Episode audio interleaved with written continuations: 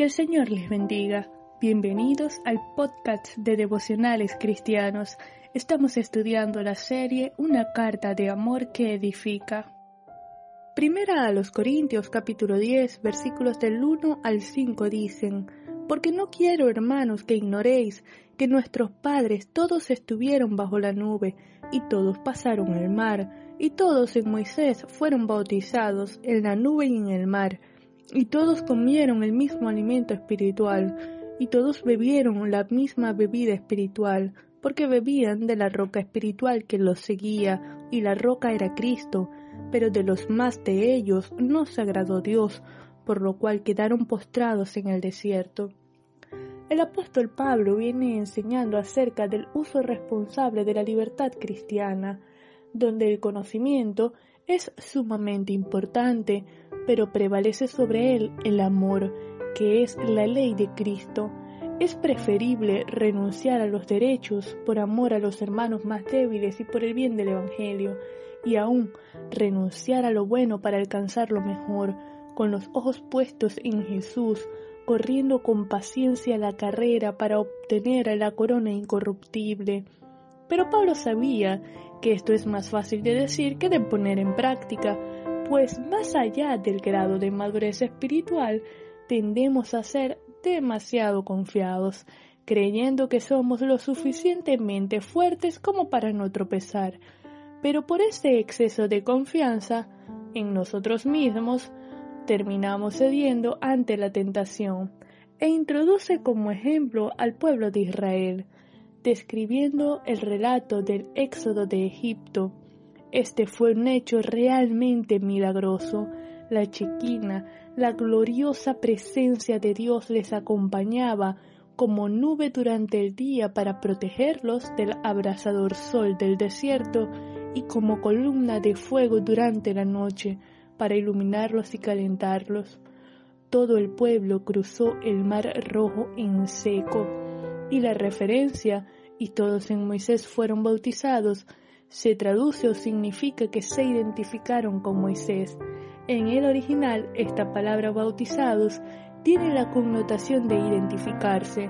Así como los israelitas se identificaron con Moisés, así los creyentes nos identificamos con Cristo en su muerte para morir al mundo con sus deseos y pasiones, y nos identificamos con su vida, con su resurrección, para una nueva vida en Él, una herencia incorruptible, una esperanza viva, la vida eterna. Los israelitas que salieron de Egipto, que cruzaron el mar rojo, que comieron el maná del el pan que descendía del cielo, prototipo de Cristo, el pan de vida, todos bebieron el agua de la roca, la roca eterna de nuestra salvación es Cristo Jesús, la roca sobre la cual está edificada la iglesia. De él provienen ríos de agua viva, la fuente inagotable. Quien bebe de esta agua no tendrá sed jamás, porque la obra del Espíritu es como una fuente de agua viva en la vida de cada creyente.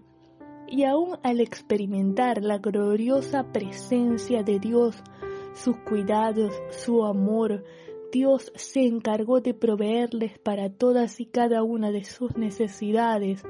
De esa generación en todo el pueblo, solo Josué y Caleb agradaron a Dios y entraron a la tierra prometida. Los demás estaban demasiado confiados en sí mismos, a tal punto que usaron mal su libertad, convirtiéndola en ocasión de pecar desagradando a Dios, desobedeciéndole. Como consecuencia, perecieron en el desierto. El mensaje que el apóstol Pablo nos enseña es que el experimentar las bendiciones no está asociado directamente con la complacencia o el agrado de Dios, pues las bendiciones son producto de su misericordia, de su amor, de su bondad y de su soberanía, no dependen de nosotros. En el caso de los corintios, ellos estaban experimentando las bendiciones y aún las manifestaciones de los dones espirituales, pero por su inmadurez, por su autoconfianza, estaban corriendo el riesgo de hacer un uso irresponsable e irreflexivo de la libertad cristiana, considerándose muy fuertes, estaban caminando por una línea muy delgada, siendo propensos a tropezar y a hacer tropezar a otros, tal vez creyendo que por su vasto conocimiento podían comer carne sacrificada a ídolos sin ningún tipo de consecuencias. Pero esto, ¿cómo aplica a nosotros? Para nosotros el mensaje es el mismo. No seamos demasiado confiados, seamos prudentes en el uso responsable de la libertad cristiana. Si no puede comer chocolate, por ejemplo, comprarlo y tenerlo almacenado para demostrar que tan fuerte es, es confiar en sus propias fuerzas es confiar en su propia prudencia. Es mejor no comprarlo y evitar la tentación. No seamos demasiado confiados. En mi caso personal, tuve que dejar de seguir varias cuentas en Instagram porque cada vez que entraba a la aplicación terminaba con hambre. Solucioné el problema de raíz y si yo lo pude hacer, seguro usted también puede. Evalúe, examine qué es aquello que lo está tentando y evítelo. Deje de frecuentar lugares que le pueden hacer tropezar. Deje de visitar páginas web, de seguir empresas o, o personalidades. Cambie el programa de la televisión. Evite todo aquello que no contribuye a su crecimiento espiritual, sino que lo tiente. No confiemos en nuestra propia prudencia, en nuestras propias fuerzas luchemos intencionalmente contra nuestra propia concupiscencia, siendo favorables a la obra transformadora del Espíritu, buscando el rostro de Dios cada día, escudriñando su palabra, meditando en ella de día y de noche, para ser transformados por medio de la renovación de nuestro entendimiento, siendo agradables a Dios, viviendo en santidad y obediencia, confiando plenamente en Cristo y no en nuestra propia prudencia. Vamos a orar. Padre, te alabamos, te bendecimos, te damos gracias por tu amor, bondad y misericordia. Gracias, Padre, por tu gracia, gracias por la libertad que tenemos en ti.